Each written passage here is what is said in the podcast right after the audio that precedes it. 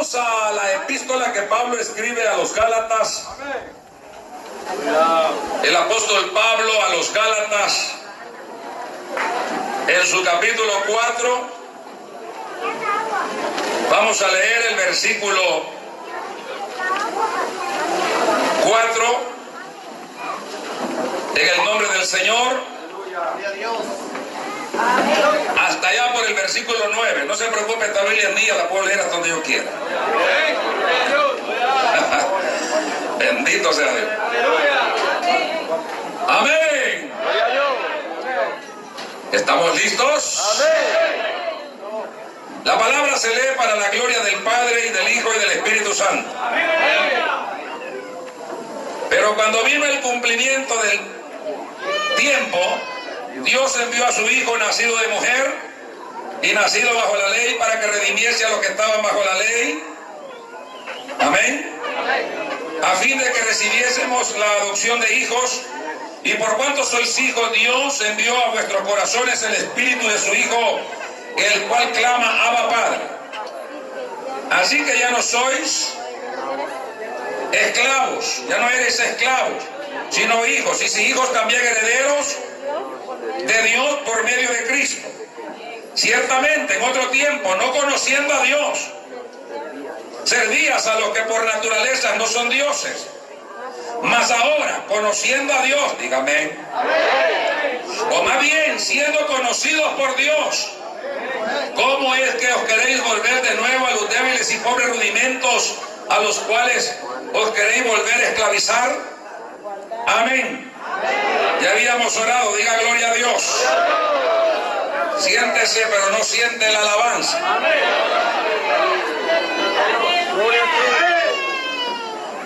Hay una palabra de tema para este mensaje de hoy. Y es un tema generalizado. Y como dijo un predicador, no lo digo por usted, sino por este lado suyo. No conocen a Dios. Ese es el tema de hoy. No conocen a Dios. La Biblia nos enseña, hermanos, cosas básicas de la vida espiritual. Como también nos enseña cosas a grandes profundidades. Pero a veces nosotros no hemos aprendido ni las básicas. Y no hemos aprendido a poder discernir entre lo que es bueno y lo que es malo. Todavía confundimos lo blanco con lo negro y lo negro con lo blanco. Abrazamos el mal y expulsamos el bien. Nos gozamos cuando alguien se descarrea y nos entristecemos cuando alguien acepta a Cristo. Ay, ¿para qué se va a salvar este? Alabia a Dios si puede. Pero en una forma generalizada, cuando nosotros miramos lo que circunda a nuestro lado, a nuestros alrededores, lo que podemos observar es que es verdad que hay corrupción moral, social, política, en todo el ambiente del mundo. Pero eso sería lo de menos. Porque lo que nos causa asombro, hermano, es la corrupción religiosa que circunda en el mundo entero. Hay corrupción religiosa.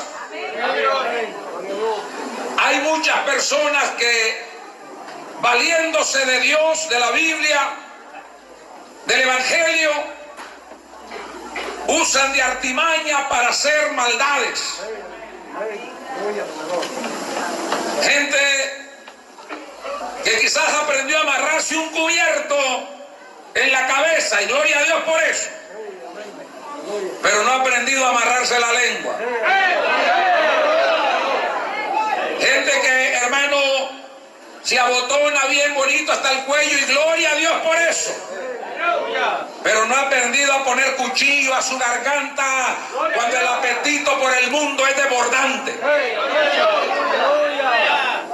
Gente dice Dios te bendiga, soy tu hermano en Cristo y todo esto, pero cuando tú ves los pasos, las huellas que va dejando, ves la marca del calzado que él lleva, no es jadón, no es fila, no es molestar, deja la marca y dice adulterio, fornicación, pleito, celo, ira, contienda, detrás de ese caballo no camines.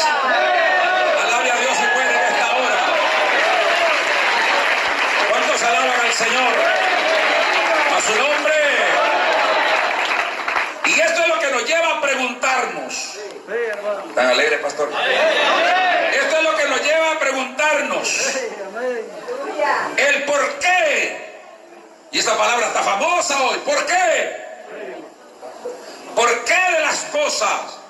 ¿Por qué pasa esto? ¿A dónde vamos a ir a parar? ¿Por qué el hermano Julano o la hermana Mengana no tienen temor de Dios? Una vez se quisiera, hermanos, predicar el Evangelio con metralladora para impactar de manera directa. Alabia a Dios y puede. Porque hay hermanos que usted se va a acabar la biblioteca, no la Biblia, la biblioteca. Y no lo va a hacer cambiar ni de pestaña. Amén. Pero la respuesta es sencilla. ¿Será que hay pastor malo? Claro que sí hay. Pero no todo el tiempo es porque el pastor sea malo. ¿Me está escuchando? Porque yo tengo el ejemplo claro en Judas Iscariote, primo hermano de algunos de ustedes. Hermano que Judas Iscariote tuvo el mejor pastor. Fue pastoreado por Jesús de Nazaret. Tuvo el mejor. Fue enseñado por Jesús de Nazaret. Fue adiestrado por el mejor rabino. Tuvo en su frente la palabra viva. Y este diablo se descarrió, traicionó a Jesús y se ahorcó. Entonces a veces no está lo malo en que el pastor, sino en que la gente, la respuesta clara, no conoce a Dios. Ese es el problema. De mucha gente cree estar ahí en la congregación y dice estoy en la iglesia. Y la iglesia no es un La iglesia es todo corazón que ha conocido a Dios. Que deja que Dios viva en él. ¿Cuántos alaban al Señor? Pero hay gente que no tiene temor para hacer todo lo que hace. Son más miedosos para ir al culto que para pecar. Dice, ah, no, dice, hoy no voy a ir al culto porque hay una nube por ahí que quite y beba, me va a mojar y me va a hacer daño. Y saca la lista, me va a pegar el chikungunya, la fiebre loca, me va a pegar el tórsalo, eh, la pulmonía y ya no voy, tengo temor de, enfermarme. Pero no tiene el temor de pasarse el piñal y ir a buscar la mujer del vecino. No tiene temor de levantarle una calumnia al pastor, al hermano. No tiene temor de faltarle respeto al esposo o a la esposa. Ese es el problema. Porque no conocen a Dios. Los que conocemos a Dios podemos dar un gloria para Él. A su nombre sea la gloria. Ahí está la respuesta. Yo cierro la Biblia y vámonos a comer. Fuera bueno si fuéramos tan entendidos, pero ni aunque predique dos horas, a veces nos vamos peor. Porque por ahí sale doña Chana diciendo que por mí lo dijo. Y doña Juana le respalda, somos dos comadres. Y por ahí va el otro rebelde, don Anacleto. Yo esto vine desde allá, no sé de dónde. Y el otro dice, sí, mano, eso estuvo feo, mano. Todo lo que lo golpeen viene a uno. El día que usted sea oveja no va a sentir que esto es golpe, va a sentir que esto es comida. A quien golpea la palabra es al cabro. Aleluya. Allá en Chile, donde el pastor Augusto es normal decir cabro a la persona. Hay cabro es un muchacho. Una cabra, una muchacha. Eh, tiene cabro, tiene un cabro. O el cabro que está ahí ya se refiere a una persona. Pero no es malo, es normal. Aquí cabro es un creyente mal formado. Aleluya, Señor. Aleluya. Y esto no tengo la culpa yo, ni Pedro, ni Juan, ni Pablo ni Marco, ni Lucas, mucho menos el que se ahorcó. Jesús fue el que dijo.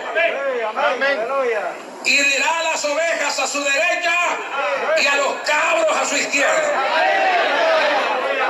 Los que no han conocido a Dios en términos teológicos se llaman cabros. Y yo no estoy hablando del mundo, estoy hablando que están dentro. Porque llegarán como pueblo de Dios, pero serán separados. Alabia Dios y puede en esta hora. Observamos, hermanos, cómo entre más grande es una congregación, que es la palabra que hay que usar, porque cuando decimos iglesia, como que se embarra todo.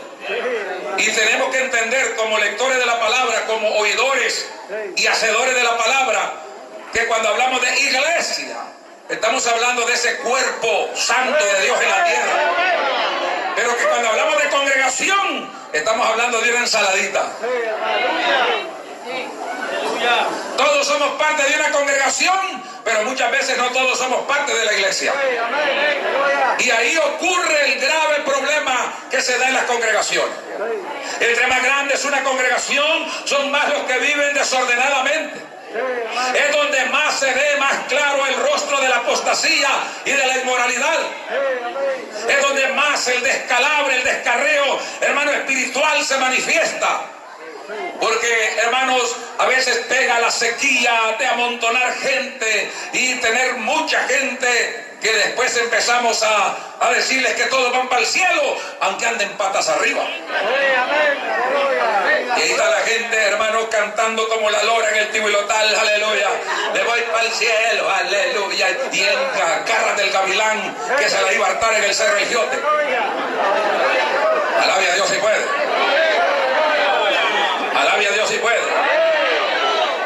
Muchas de los templos, dije bancas, no vacas, muchas bancas de los templos están siendo calentadas.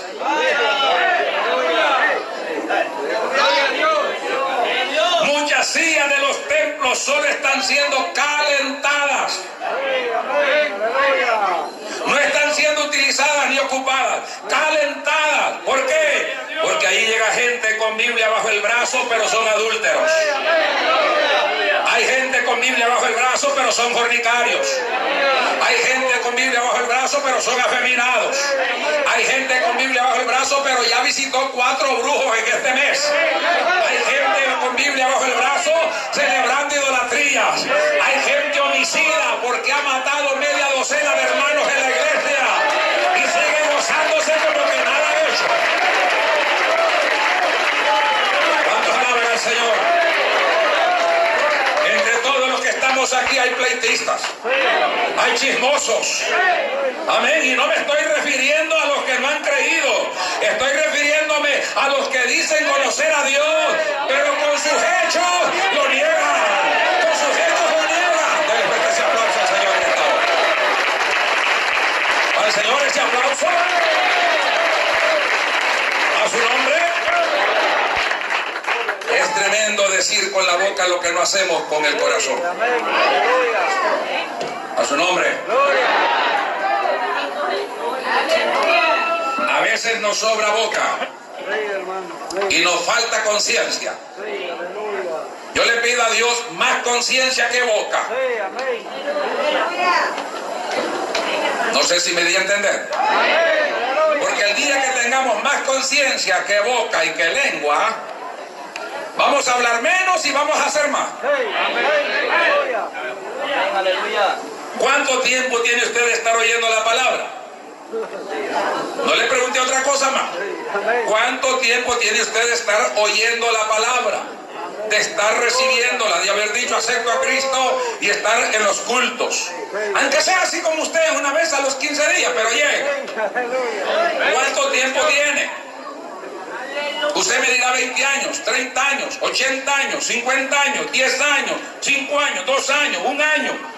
Usted me dirá el tiempo que tiene, pero la pregunta central no es el tiempo que tiene, sino si está haciendo la palabra que Dios le habla.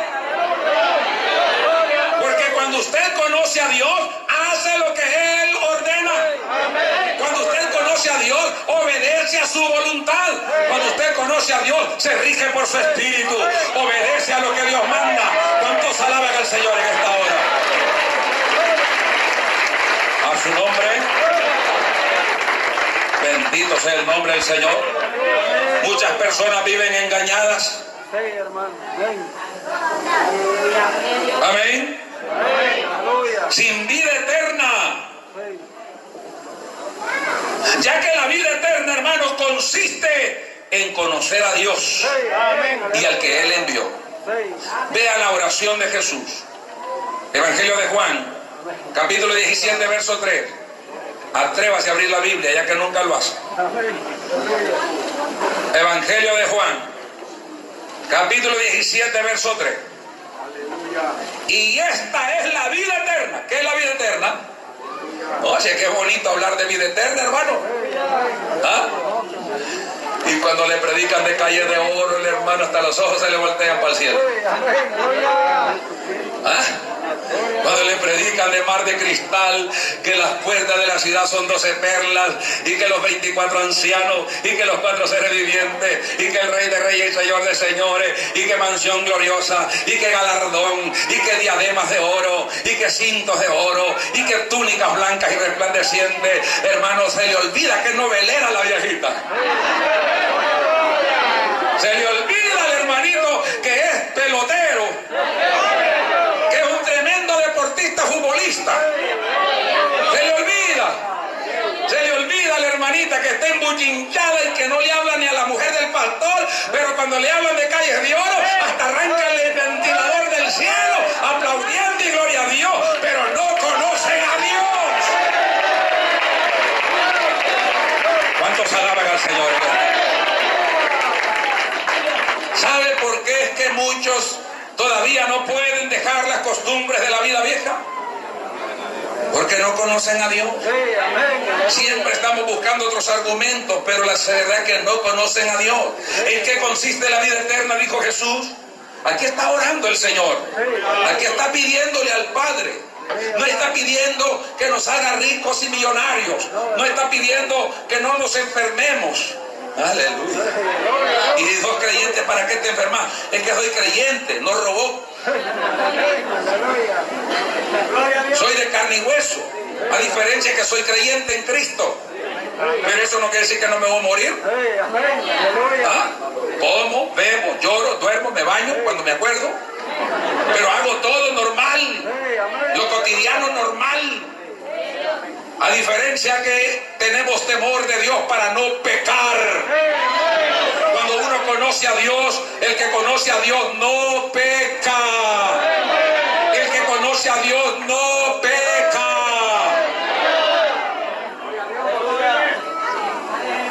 El verso original dice, el que conoce a Dios no persevera en el pecado. Eso dijo Pablo, el capítulo 6 de Romanos, perseveraremos en el pecado para que la gracia abunde o crezca. No, de ninguna manera. Fallamos como humanos, sí, fallamos. Pero cuando conocemos a Dios, fallamos y caemos al suelo. Y decimos, Señor, aquí estoy. Te fallé, Padre amado. El predicador le toca predicar en el culto el día domingo. El pastor, el predicador, le toca predicar, pero lo vemos que viene al altar y se tira al suelo y llora. Y dice diácono, predique usted porque yo no puedo predicar ahora. Porque tiene temor de Dios. Porque conoce a Dios. Pero pastor, ¿y usted por qué no puede predicar? Revolqué la mujer en la casa y la pateé toda. Pero cuando no conocen a Dios, hacen y deshacen, patean como que son mulas desenfrenadas y vienen aquí a hablar de amor y hablar de bendición y hablar de lo otro. No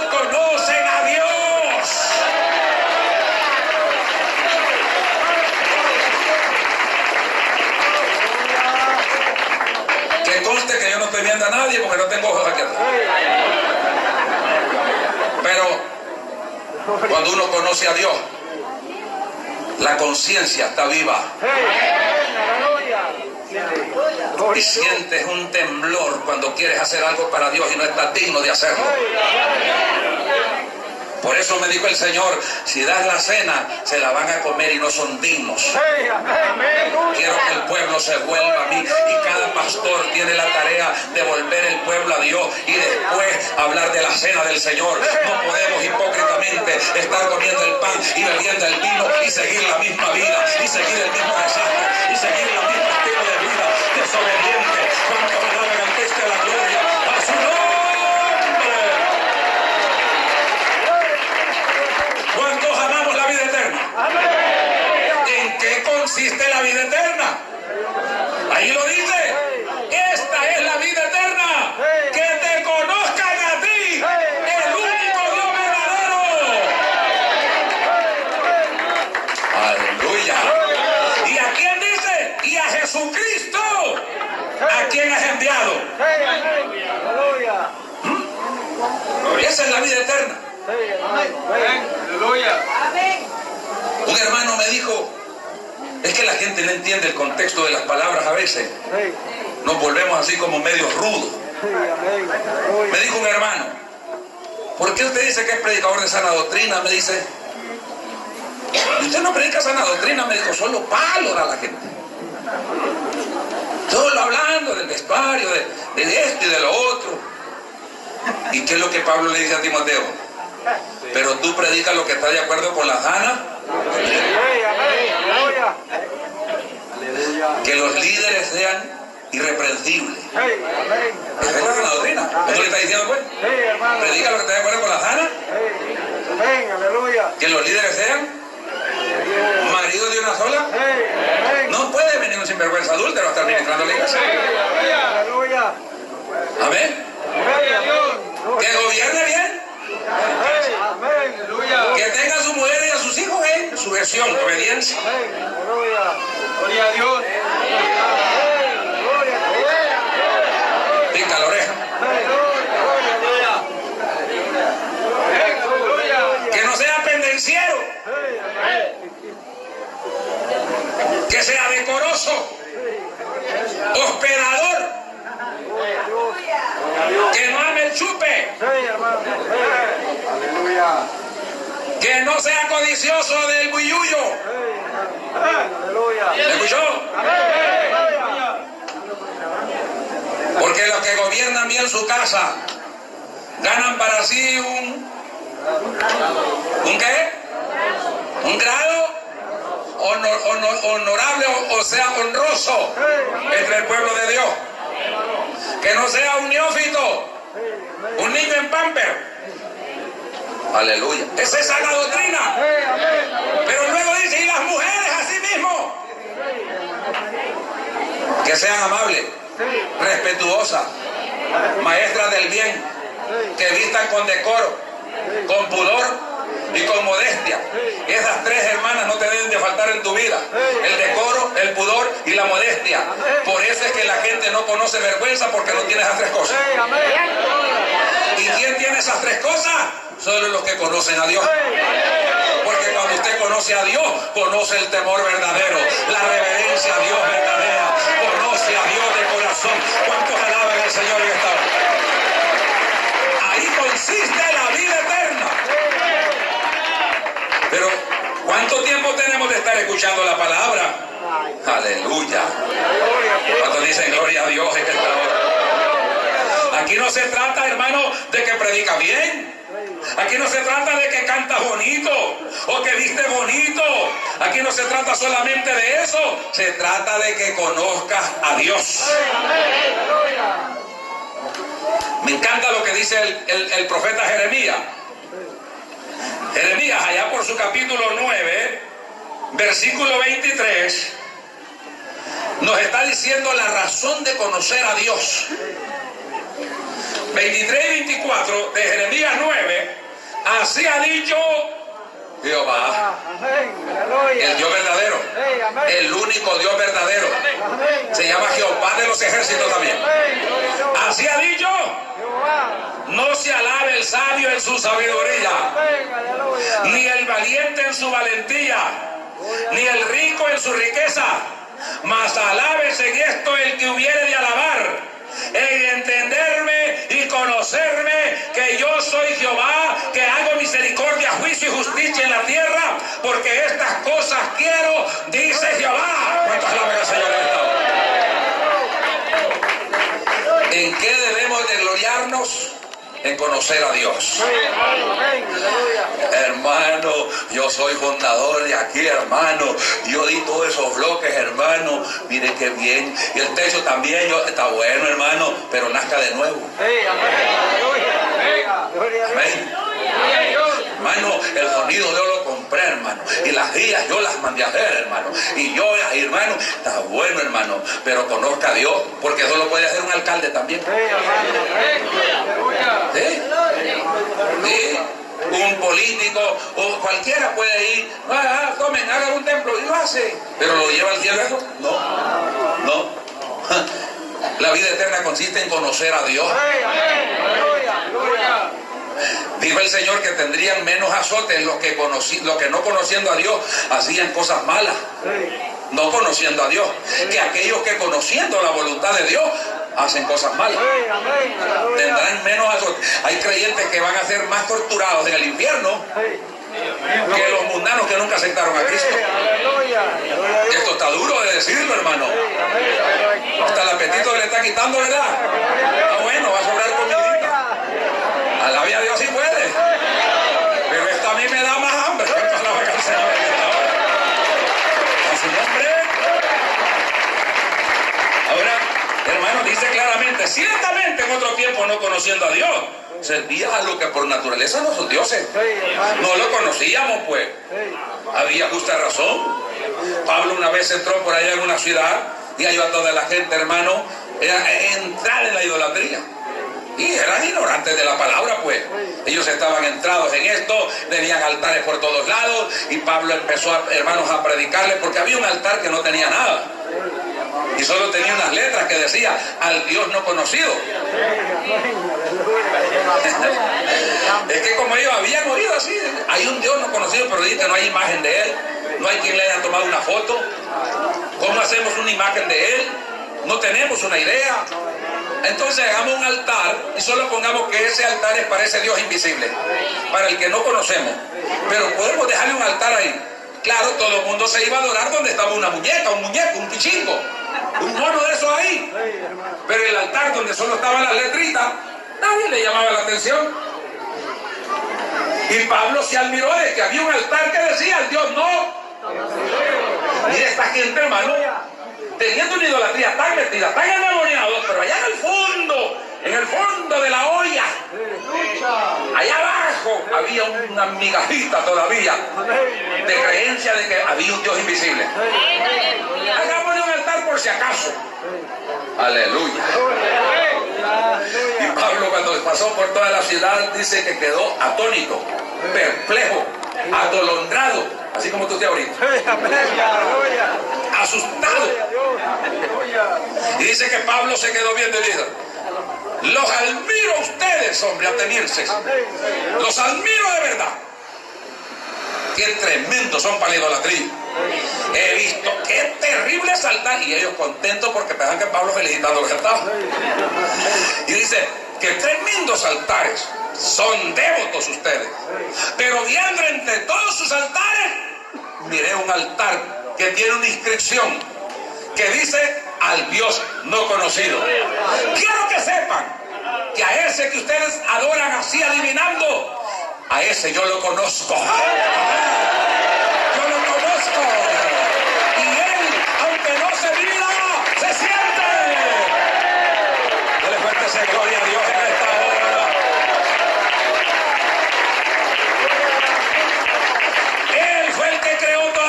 cosas en los cielos y en la tierra. Por él han sido hechas todas las cosas. Y él no puede estar en imaginación de hombre, pero es el Dios de los dioses, Señor de los señores. Por eso Pablo dijo, ahora Dios les manda, dice, les pasa por alto toda la ignorancia. Usted es ignorante hasta que no oye la palabra. Cuando usted ya oyó el mensaje, no se haga el tonto porque ya no se le vale. No, ya no se le vale. A usted se le tome en cuenta que sea medio tontito y medio atrasado porque no había oído la palabra. Pero después de un mensaje y usted sigue lo mismo, usted tiene un grave problema.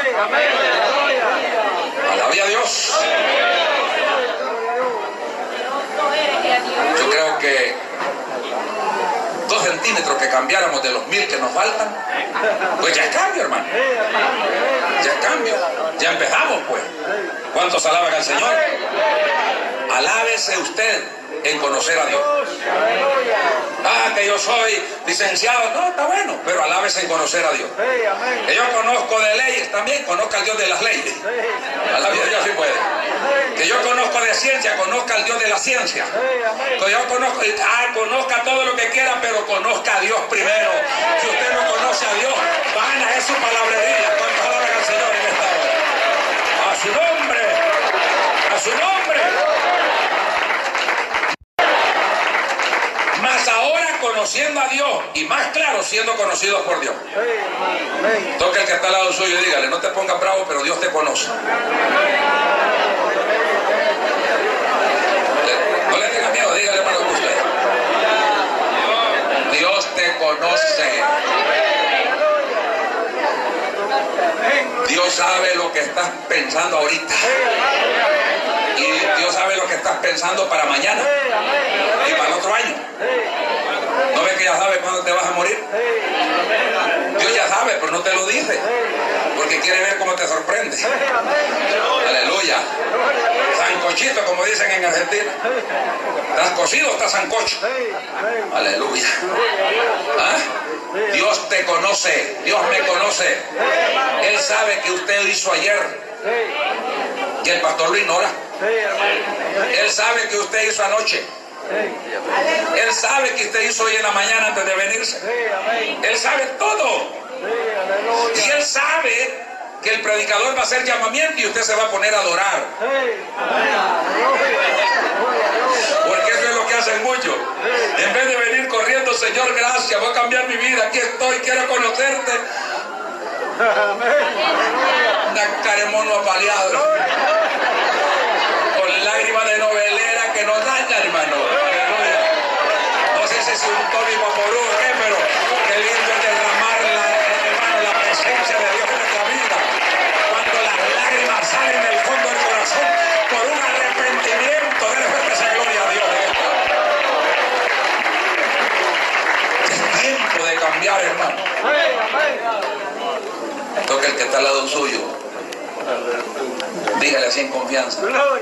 Hermana, hermano, procuremos no ser nosotros los que destruimos la obra. Sin confianza, nadie se va a dar cuenta. Todos los que van a ver el video en todo el mundo. ¿Cuántos alaban al Señor? Procuremos no ser nosotros. Que pasó un descalabro en la iglesia, que usted esté limpio de eso. Pero otro, no que usted. Ah, Cuando la gente conoce a Dios, tiene temor hasta de conversar en cosas malas. Pero cuando no conocemos a Dios, ay, andamos bañados de gasolina ya. Estoy esperando que alguien tire el- la chispa, agarrar fuego y empezar como zorra a darle fuego a todos los, los trigos. ¿Me escuchó, hermano? Cuando conocemos a Dios, no se admite. Por ahí un pastor de aquí, de esta zona, que viaja a Estados Unidos y ha ido a decir allá que yo tengo limitaciones en mi casa, que yo he puesto un rótulo donde dice quiénes pueden entrar a mi casa y quiénes no. Eh, Sin vergüenza que anda hablando locura, pero lo que le quiero decir yo, ¿me está escuchando? Que lo que yo tengo en la pared de mi casa, que está por años ahí, por muchos años está eso ahí, que por cierto yo lo hice provisionalmente en un cartón y que como estábamos tan quebrados en ese tiempo, que lo hice con carbón de, de hornilla. Y yo había hecho así, pues, había, había- puesto ahí en el, en el cartón que había puesto, no hay café para los chismosos. Y mi esposa me dijo, eso está muy fuerte, hijo, quitemos eso. Entonces me inventé por allí, cuando ya conocí las computadoras, empecé a travesear y me hice un cuadrito que dice, no me traiga cuentos, porque a Dios no le agrada. Hablemos de Cristo para bien de mi alma.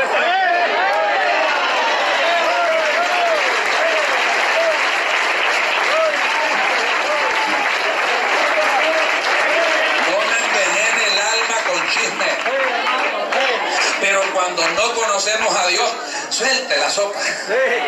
Denle hermano. Si es posible, hasta voy a grabar esto. mire. Y grabando como que es un gran mensaje. Esto no lo está grabando, creo yo. Este- este- no, esto no lo está grabando, esto no le interesa. Pero el chisme de otro, aquí lo anda grabado para que, que me contó. Y que ahí anda poniéndolo a todo el mundo, prendiendo el infierno dentro de la iglesia, porque no conocen a Dios.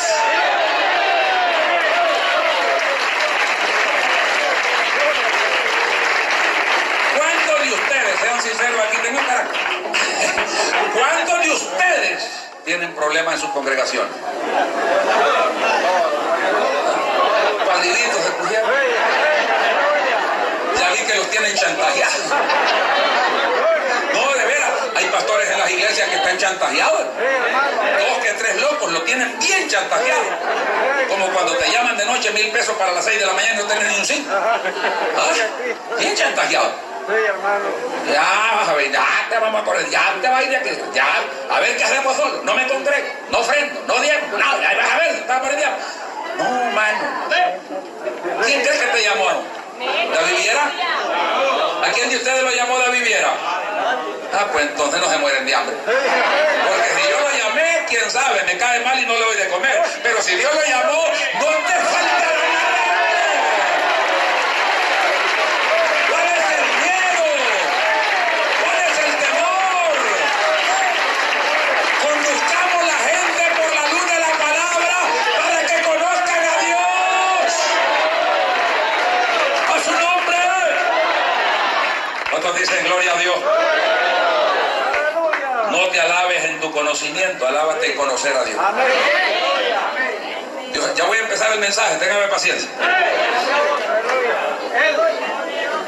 Hoy hay día que muchas personas solo dicen y nunca hacen. Viven lejos de obedecer a Dios. Por eso solo viven embirrinchados. ¿Está escuchando? Haciéndole la lucha imposible a los que de buena gana quieren hacer la obra de Dios. Como no están ocupados en nada. Aquí prediqué yo un- una enseñanza, una corta enseñanza que tuve cuando vine el domingo para organizar lo que era la convención. Oremos por la central.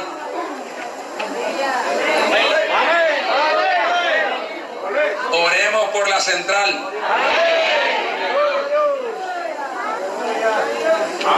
Dios me mostró a mí algo fuerte. No sé si nos va a tocar estar yendo al hospital a ver gente, pero Dios me mostró mucho fuerte. Oremos por la central. Se lo vuelvo a repetir. La central necesita de nuestras oraciones. Que Dios le abra los ojos a muchos hermanitos que se han dejado vendar. Hoy se me fueron ustedes. ¿Cuántos alaban al Señor? Hay mucha gente que tiene tiempo para todo menos para ocuparse de las cosas de Dios. Llegué a esa enseñanza, les hablaba a los hermanos aquí, porque ahí andan muchos, dijo Pablo a los colosenses, a los, a perdón, porque ahí andan muchos que nunca hacen nada, vagos, ociosos, flojos, dicen en Chile. Aquí le dicen flojo al que es barrigón y no se pone a correr. Flojo, aguado. ¿Me está escuchando? ¿Usted sigue aquí, iglesia del Señor? Necesitamos gente que se ocupe en la obra, no gente que se da el tiempo a entremeterse en lo ajeno. Eso dice Pablo. Nunca hacen nada, nunca trabajan en nada, viven entremetiéndose en lo ajeno. Cuando endereces tu vida, cuando alinees tu vida, cuando en tu corazón conozcas a Dios, cuando tengas todo arreglado con Dios, entonces te toma el tiempo de ir a ver qué hacer con la vida del vecino. ¿Cuántos alaban al Señor en esta hora? A su nombre es necesario. Es necesario. Por eso las convenciones nos reunimos las iglesias del ministerio. Porque hablamos en confianza. Y aquí si uno de estos sale enojado, tengo toda la autoridad de ponerle disciplina. Pero los pastores de otra misión no. Y si aquí yo me descalabro, ellos tienen toda la autoridad de bajarme. Y en otra misión no. A Dios si puede.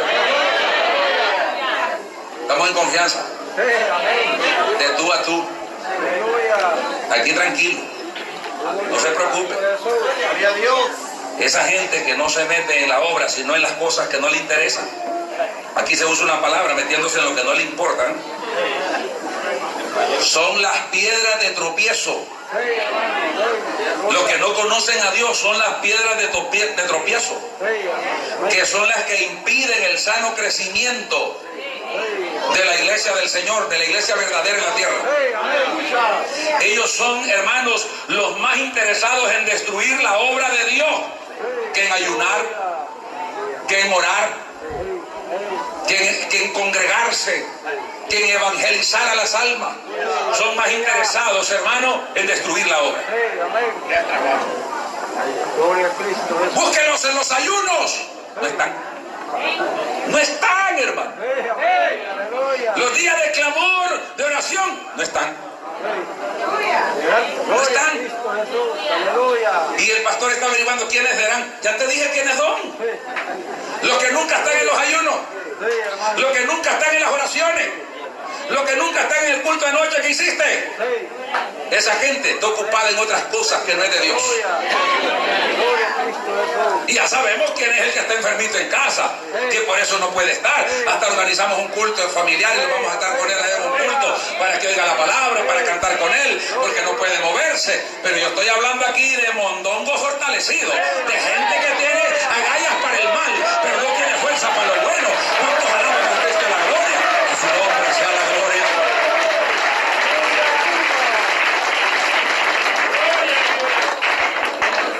Amén, hermano. Yo no estoy hablando aquí de gente tan desmerecida, son fortachones. Que al darles una piocha te hacen un santo en un día ellos solos son. Pero no tocan una piocha, pero usan la navaja para machatear a medio mundo. Y ahí está el pobre pastor haciendo las arañas y musarañas por sobrevivir. ¿Y por qué será? ¿Y cómo, hermano? Tú pudiste dos ladrillos y el diablo te botó cuatro. ¿Ah? ¿Por qué? ¿Por qué es eso? Los corintios, los corintios, los corintios que están reunidos en Salalago. Diga los corintios. Gracias a Dios no es con nosotros, es con los corintios. Los corintios son un claro ejemplo del comportamiento de aquellos que no conocen a Dios. Un claro ejemplo del comportamiento. Y usted aquí se va a dar cuenta si usted conoce a Dios o no conoce a Dios. Si su esposa conoce a Dios o no conoce a Dios. Porque usted está casado con ella, pero usted todavía no sabe qué profundidades hay ahí. Usted está casada con él, pero usted no sabe todavía con qué maleante se casó. Gloria a Dios pueblo. Busque 1 Corintios. 1 Corintios. Capítulo 15. Versos 33 y 34. A su nombre sea la gloria. No erréis. No erréis. No falléis. Vamos por palabras. Téngame paciencia. Es que esto de la Biblia hay que sacarle el jugo a cada palabrita. Oiga, no erréis. La palabra que usa Pablo aquí es la de tiro al blanco. La palabra que Pablo usa ahí es la de un tirador.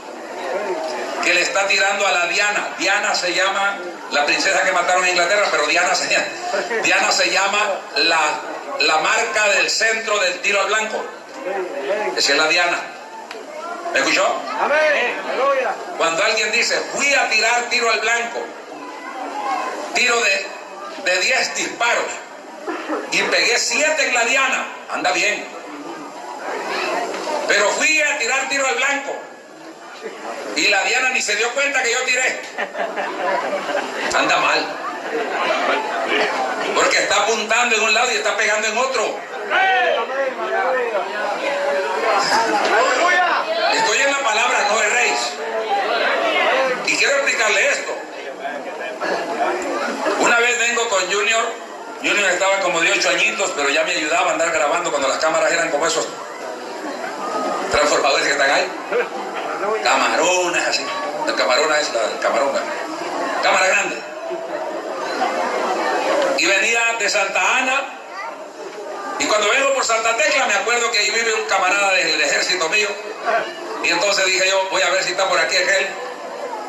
Y me desvié y me metí por allá a buscarlo para saludarlo. Y cabal, ahí estaba el hombre. Bien barrigón, porque ya se había retirado del ejército. Él había seguido ahí. Pero él se retiró y ya estaba bien, así bien gordo. Y cuando me enseña cómo tenía su casita allá, lo logró construir y todo, con el retiro que le dieron, eh, hizo su casita y tenía un pedazo solar y al fondo un muro. Y en el muro había un montón de ruedas blancas, círculos blancos, más o menos de tres pulgadas a la redonda. Lo extraño para mí es que cada círculo tenía un plomazo en el centro. Aleluya. Y yo recordé un poco que mi camarada había sido tan topado para el tiro que no pegaba. Y le digo yo, ¿y qué? ¿Y aquí dispara? Sí, me dice, aquí paso blanqueando. Ah, le digo yo, pero mejoraste porque yo veo que todos esos círculos tienen el plomazo en el centro. No, él ya se estaba jactando. Sí, me dice, sí, mejoré un poco. Y la hija de él, que ya estaba muchacha, que yo la conocía de chiquita, y como si éramos compañeros, todo el tiempo andábamos juntos, la niña, desde que estaba chiquita, se acostumbró, se acostumbró a decirme tío. Y me dice, no tío, me dice. La muchacha. Mi papá saca la pistola cuando está bolo, agarra ese muro, pum, pum, pum, pum, pum, pum. Y después me manda a mí a hacerle una rueda a cada Dios.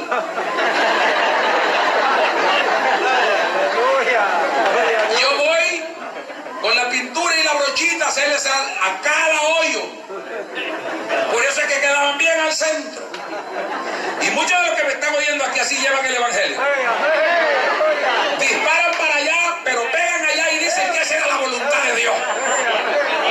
Estás errando. No erréis.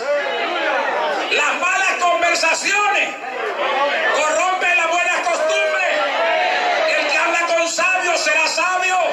No te juntes con necios porque serás peor que él. Dale fuerte ese aplauso al Señor en esta hora. A su nombre. Gloria a Dios. No erréis. Las malas conversaciones corrompen. Pero qué raro si usted era una buena cristiana y desde que se juntó con Mengana, usted se volvió guerrillera, hombre. ¿Ah? Si usted era un soldado defensor de la patria y desde que se juntó con el Mengana, este, usted es un talibán más, hombre. Derriba torres. ¿Ah?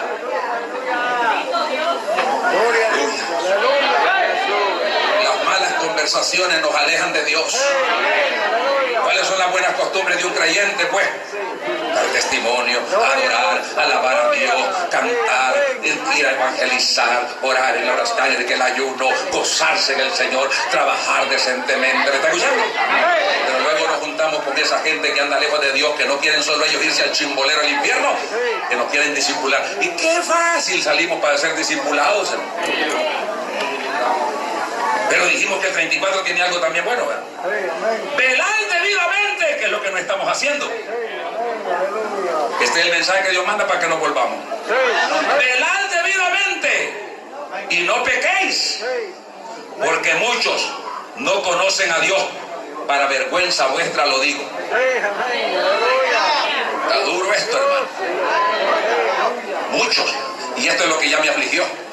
Me entró pánico ahorita porque dice que son muchos los que no conocen a Dios. ¿Cuántos serán, hermano, aquí? No, no, no, no, sin levantar la mano, no la levantan. Gloria a Cristo. Ah, estirándose la que estaba. Con sueño está. ¿Cuántos serán de los que estamos aquí que no conocemos a Dios quizás? Son muchos. Muchos de ustedes. ¿Por qué Pablo los califica así en esta carta? Porque Pablo los visitó. Y la carta tiene una introducción de reprensión. Va por el capítulo 5 y todavía está reprendiendo. Que no ve que ahí tenían a un perverso. Que el papá había enviudado. El papá era un ministro de la iglesia. Había enviudado. Y el viejito tarao se buscó una cipota y se casó con ella. Entonces el hijo, que también era líder en la iglesia, se acostaba con la mujer del papá. ¡Qué desastres! La iglesia de Corintio le estoy hablando ahí. Como el viejito estaba ya anciano y la mujer bien joven, y él decía, qué feliz esta mujer conmigo, conmigo y su hijo. Y los hermanos descubrieron esto.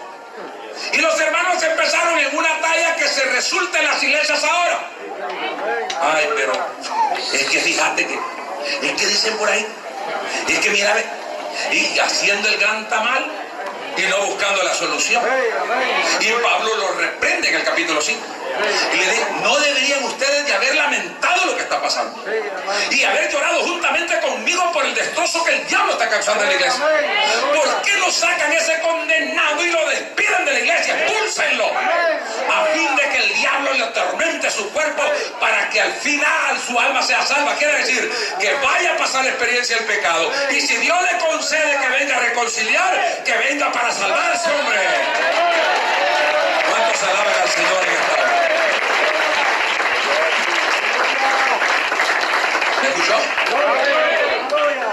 Por eso Pablo les está diciendo esto. Les dice, cuando yo fui a ustedes, les llevaba una vianda bien preparada. Cuando llegó a Corinto, Pablo llevaba un mensaje. ¿Cuántas veces le ha pasado a usted que estudia el mensaje? Ora. Y a la hora y las horas no tiene valor de predicarlo porque mire el atolito que hay abajo. Ah. Uy, ya si predico esto se va doña Remigia. Y ya le pusimos la bandera. ¿Quiénes se pueden ir si yo digo esto?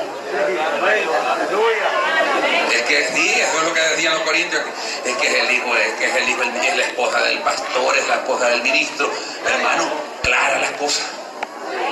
Le alaba, hermano. Habían celos y contiendas porque no conocían a Dios. Por eso le dice Pablo, muchos de vosotros no conocen a Dios y se lo dice para vergüenza de ustedes. Se lo digo. Esto no es un mensaje que se lo estoy mandando a los del coyolito, es a usted que está aquí. Yo no estoy predicándole los de agua caliente aquí, es a usted que está aquí. Sí,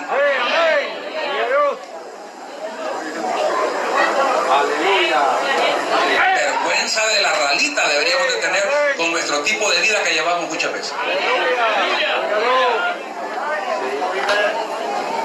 Hay hombrecitos con todo el deseo de trabajar en la obra, mano, pero tienen una mujer que poquito les faltó casarse con el diablo ese pobre.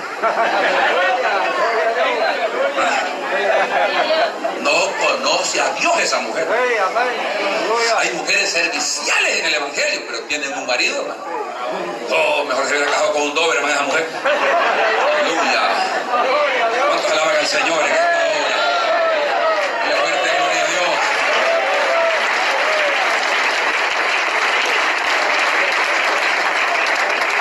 ¿Dónde estamos, pues? Dios necesitando gente en su obra y nosotros, Sí, hermano. cada quien en su esquina encaprichados. Sí, aleluya. ¿Así es la cosa? No. No, por supuesto que no. ¿Cuántos alaban al Señor? Son la vergüenza del Evangelio. Sí, hermano. Le dice Pablo. Amén. Son la vergüenza del Evangelio. Sí, amén. Aleluya. Hermano, es terrible pastorear cabras, de cabros. Es terrible. Es terrible. Es terrible. Es terrible. A, a si saca un amén. Es terrible. Alaban al Señor. Pero lo más terrible, lo más terrible, no es lo que acabo de decir. Pastorear cabras, sino pastorear cabras que se creen ovejas. Eso es lo más terrible. Porque la que es cabra, aquí le entra, aquí le sale. ay. Gloria a Dios. Conmigo él dice, pero yo sigo lo mismo. El problema es la cabra que tiene psicología de oveja. Y esa solamente baja los cachos aquí adentro. Solo en el culto esconde los cuernos. recoge las pezuñas.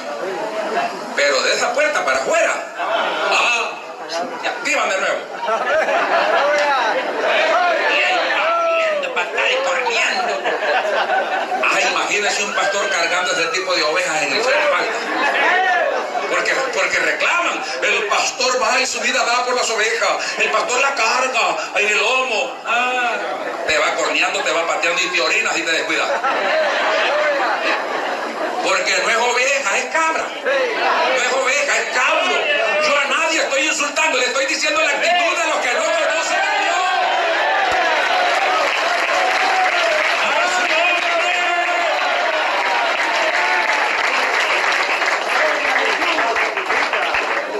Mi familia y el hermano Augusto sabe, porque desde el viernes están con nosotros en la noche, que yo mi salud no ha estado, no ha estado bien. Y estaba un poco preocupado. Yo anoche me fue el sueño por esta convención. Señor, y últimamente uno viene pensando que el primer pastor que venga a decirle, prepárate y predica, porque uno se siente cómo está el cuerpo. Pero Dios es bueno. Ya después de la convención, si me tocó agarrar una cama un rato, la agarro. Pero ahorita lo voy a mandar a la cama usted primero. Aleluya. ¿Cuántos alaban al Señor? Que hay congregaciones matapastores? Se los podés poner en un chifle de, de- de- de- fusil. Los pastores en un chifle. Uno por uno lo van matando. Y lo van sacando de quicio. Hay congregaciones. Estoy hablando en el mundo entero. En el ministerio, por lo menos los veo medio vivos todavía los pastores. Pero hay lugares donde la gente se dedica a eso. A matar al pastor, al obrero. En vez de ayudarlo. Pues por su experiencia evangélica, por su disque espiritualidad que tiene, ¿ah? por sus grandes hazañas que ha vivido en el Evangelio, acercarse al cipote, vení para acá, gordito, vení para acá. Paro a este porque anda bien talladito. Y decirle, mira hijo, yo te veo todo el deseo de trabajar, pero te falta esto y esto y esto. Oye, estoy orando por ti, que Dios te bendiga. Y cualquier consejo, acércate en confianza, pregúntame. Ya tengo tantos años, nunca he sido pastor, pero ya he matado varios. Aleluya. Dale ánimo. Decirle, hermano, esto te falta. Esto te va a salir bien aquí. Así como lo vas a hacer, no te va a salir, pero dígaselo. No que, el, siéntate, el pastor dice algo aquí, ahí te damos. Al salir del culto, yo no estoy de acuerdo con lo que está haciendo. Es que no sirve, no sé para qué mandaron esa gracia aquí. Hermano, la gente mata pastores. Dios les va a tener una cuenta. Grande. Grande, grande. Porque las cosas no se dan por casualidad. ¿A dónde usted sabe que hay alguna fábrica de sacar pastores perfectos? Enséñame, la voy a comprar una docena, yo cambio los que tengo. Pero en esto del pastorado, ya oímos de la- del hermano pastor. Yo no merecía, Dios del Señor me sacó, hasta el día de hoy no lo creo todavía. Ni yo tampoco. La gente aquí sabe de dónde el Señor me sacó. Ahí nomás, a una cuadra está la cantina, estaba la cantina. Y con la nacida de esta obra, esa cantina desapareció. Porque allí nació esta obra, en el patio de esa cantina. Dios. Y el cantinero se fue con el Señor. Alabia a Dios. ¿Ah? Pero, ¿qué pasa cuando nosotros nos dedicamos solamente, hermano, a atacar y atacar y atacar? ¿Qué pasa? Haciendo reuniones en su propia casa para sabotear la obra de Dios. No conocen a Dios. No conocen a Dios, hermano. Que se reúnan clandestinamente en la casita de la fulana del Mengano y empiecen a cavilar y armar la bomba y meterla dentro de la iglesia para que el hombre de Dios salga chispeado y que los otros hermanitos que están de buen corazón salgan dañados. Eso es ofensa del diablo dentro de la iglesia. Eso no se puede permitir. Eso lo reprendemos en el nombre de Jesús. Cuando alaban al Señor. ¿Sí? Pero se está dando, hermano. ¿Por qué? Porque no conocen a Dios. Cuando hablamos con gente que conoce a Dios es distinto. Es distinto. Se al hombre de Dios. Aquí estamos para ayudar, hermano. En lo que yo pueda servir. Yo no puedo predicar, hermano, no sé predicar, pero estoy orando por usted. Y cualquier consejo, hermano, que yo le pueda servir, aquí estoy, hermano. Y si nadie lo acompaña en el ayuno, avíseme a mí, hermano. Yo voy a estar con usted. Ah, qué bueno es hallar esa gente. Aleluya. A veces allá está el pastor ayunando porque no llegó nadie. Que se muera de hambre ese viejo desgraciado. Pero démosle vuelta a la moneda porque ahorita muchos no se están gozando. Le voy a dar un- un- una, una sustancia de gozo. También hay pastores mata obra. Sí, amén. Aleluya. Mire, ya se están gozando. También hay pastores mata obra. No conocen a Dios. Piensan que la obra es de ellos o es del hermano de Viviera.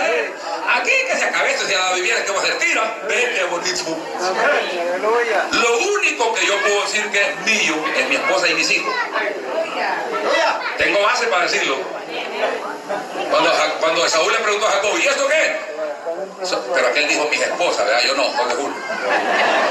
Son mis esposas y los hijos que Dios me ha dado. Lo único que Dios te dice que es tuyo. Herencia de Jehová son los hijos, son tuyos. Amén. Tu esposa, que tenga su esposa es tuya. Amén. Pero lo demás. Aleluya. y como dijo alguien, se puede descarriar todo. Pero si salvo a mi familia, gloria a Dios. Pero como aquí, además de la carga de mi familia, la idea es que nos salvemos varios.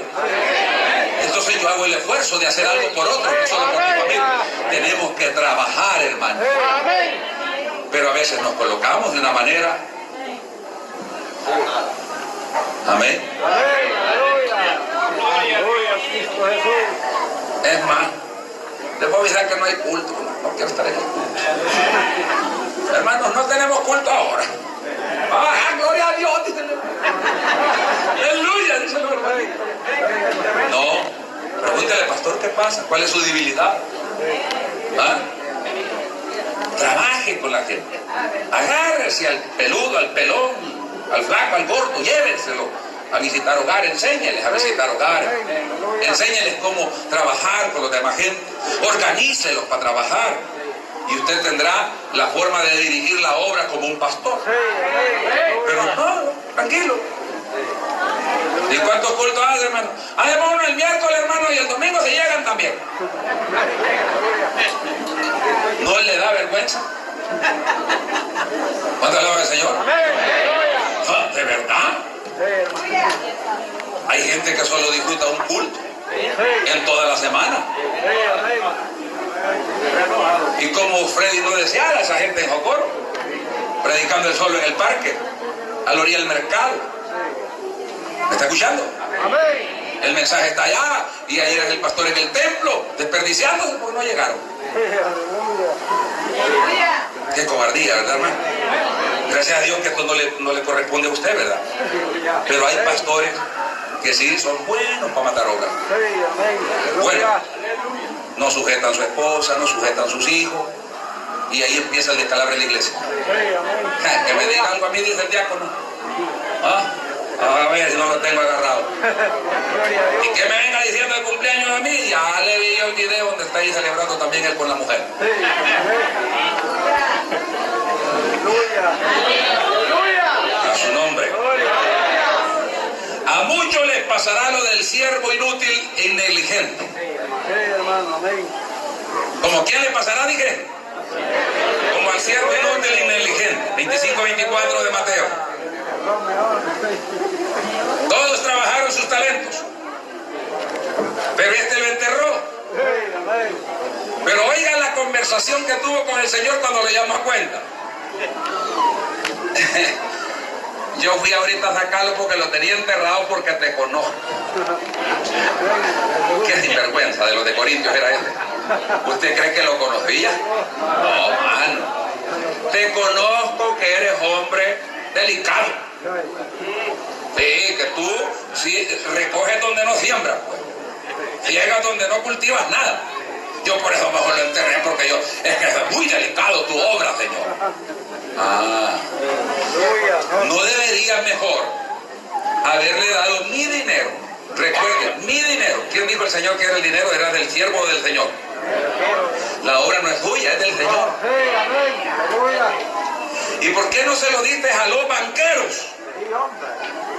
Para que me lo trabajaran y al menos los intereses me hubieras tenido. Amén. Lo que no podemos hacer nosotros, démoselo a otro que lo trabaje. Encomendemos a otro. Como le dijo Pablo a Tito, por esta causa te, por esta causa te dejé en Creta para que establecieses ancianos. Para mover la obra del Señor se necesita establecer gente que lo haga también. No puede usted solo. A menos que la gente no dé la medida espiritual, no quieran trabajar, usted tiene que hacérselo solo todas las tareas. ¿Está escuchando? Pero trabajando con la visión de que hay gente que va a trabajar. A su nombre sea la gloria. Él alegaba que conocía al Señor, pero nunca lo conoció. Nunca hizo ni el mínimo esfuerzo por trabajar su talento. Ese se reía cuando miraba el de cinco trabajando. Pobre tonto, dijo, manda ahí. Y yo me dije, "Eh, tranquilo, enterrado. Yo le voy a dar un consejo. Si usted tiene enterrado su trabajo, su talento, póngale que hacer una crucita para que no lo pierda donde lo tiene. ¿Ah? Sí, póngale una planchita ahí diga, aquí descansa el talento de fulano de tal. Y hágase las cruces porque le va a caer un leñazo del cielo. ¿Qué está haciendo usted por la obra, hermano? Un llamado a su conciencia. ¿Qué siente usted que está haciendo por la obra? Si con toda persona que usted platica habla peste de su propia congregación, ¿qué es usted?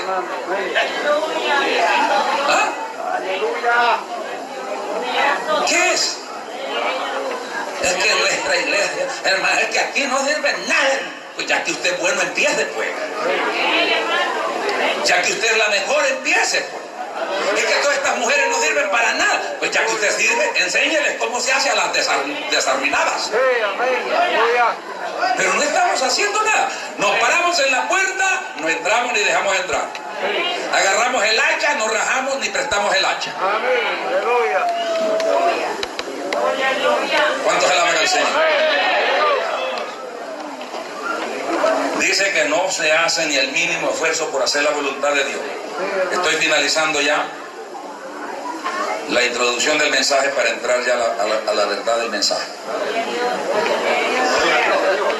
Mateo 7, Amén. Aleluya. verso 21.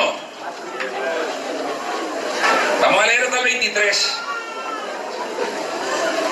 No, hombre, está temprano. Ya, ya. Estoy viendo que empiezan a poner bandejas en una mesa. Tenemos tiempo. No todo.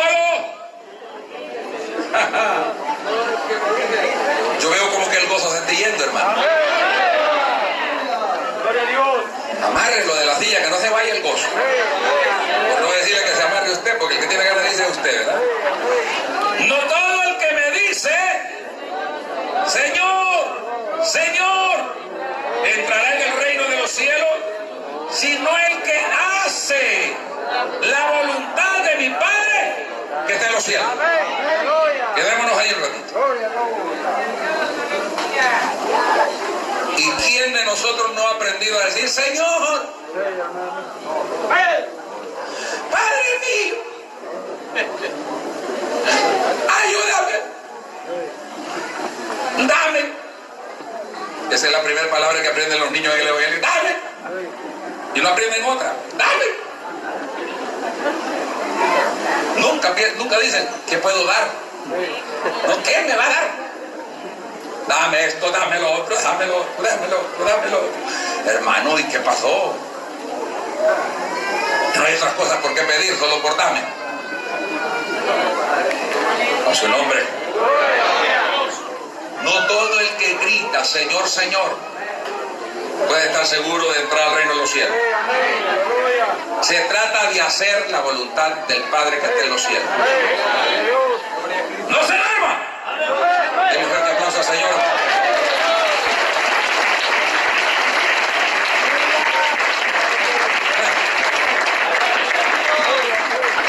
Aleluya. El que se está durmiendo, busque un cartoncito y dale brisa para no interrumpirlo. Vamos a ver. Verso 22. Muchos. Y ahí está el problema, hermano. Muchos me dirán en aquel día. ¿Cuándo? En aquel día. Señor, Señor. No profetizamos en tu nombre. Ah, eran profetas los desgraciados estos. Eran profetas, hermano. Y nosotros que apenas hablamos el lenguaje que Dios nos ha dado. ¿no? Y eran profetas. Profetizaban. No profetizamos. Oiga, hermano. Aleluya. En tu nombre. Y en tu nombre echamos fuera de.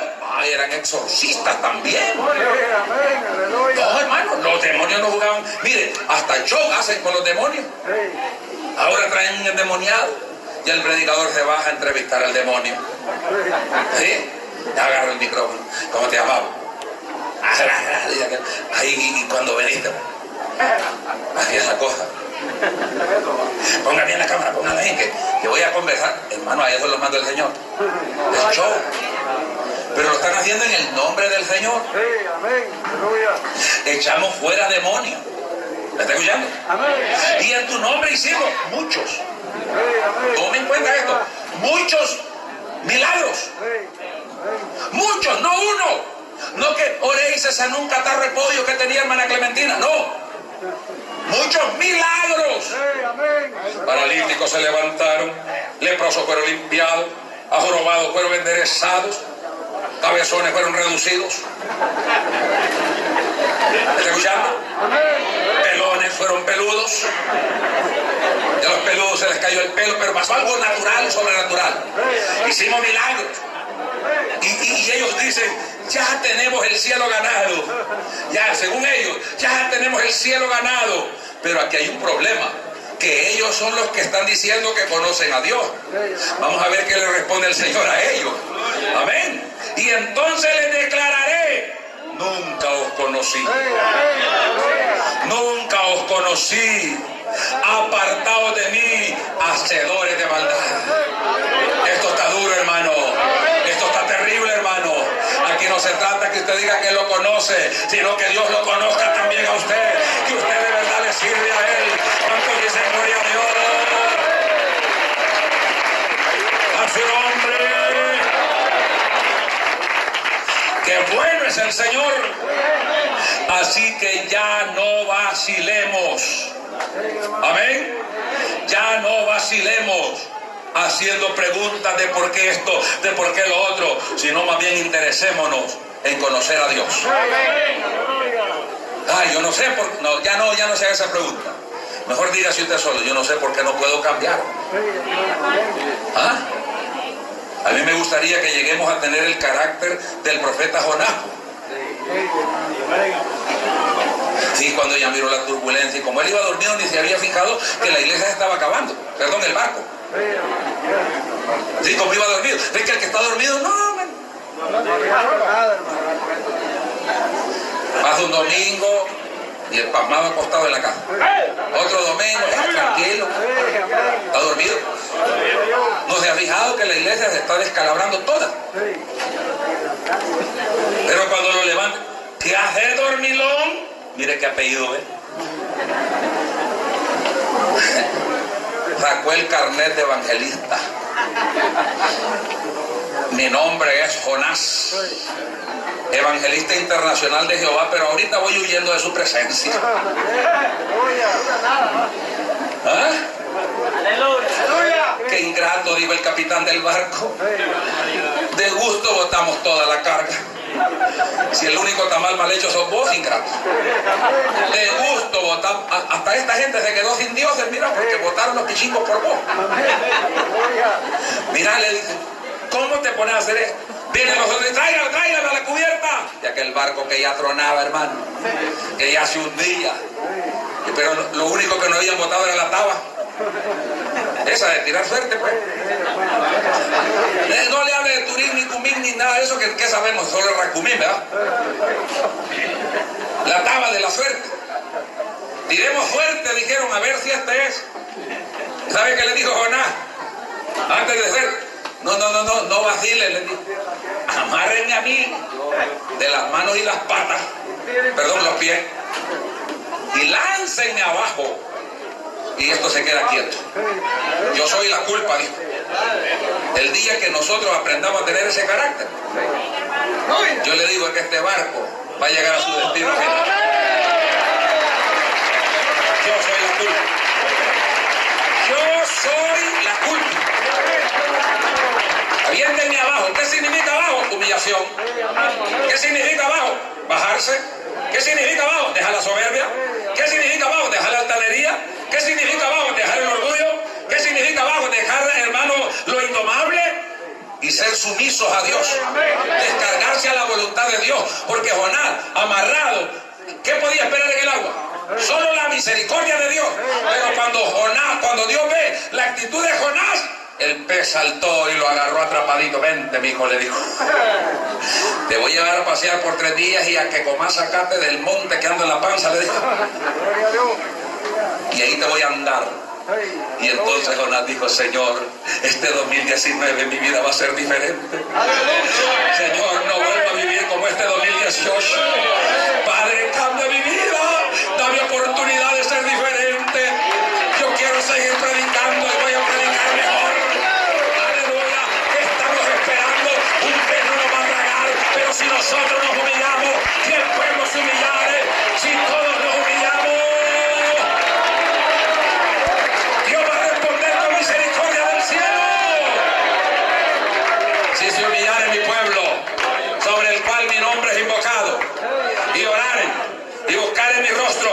se convirtieren en sus malos caminos, yo iré desde los cielos, y le voy a perdonar su pecado, y le voy a sanar su tierra, y desde hoy mis ojos estarán atentos sobre ellos en este lugar, y mis oídos atentos al clamor de ellos. Alabe a Dios y puede en esta hora. Las ventanas de los cielos se abrirán cuando nos humillemos en la presencia del Señor. Póngase de pie. No conocen a Dios. Por eso es que cuando usted mira un desordenado, no conoce a Dios. Cuando usted mira un desobediente, no conoce a Dios. Cuando usted mire un tibio mundano, no conoce a Dios.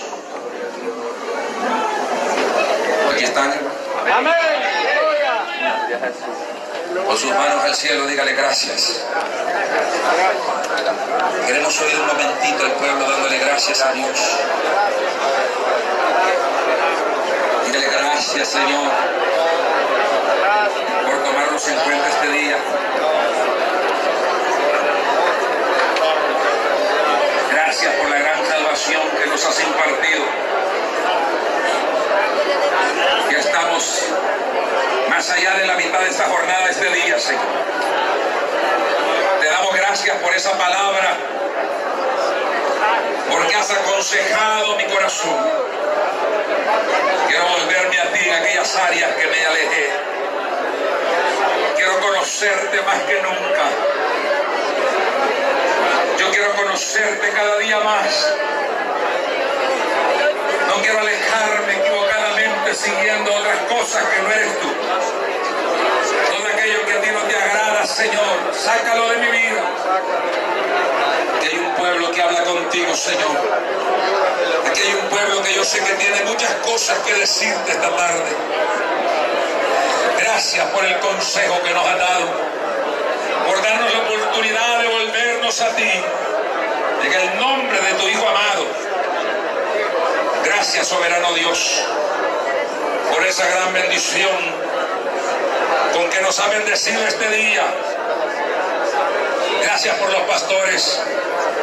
Gracias por el pastor Gamboa y su esposa, hermana Rosa, que vienen de- desde Chile.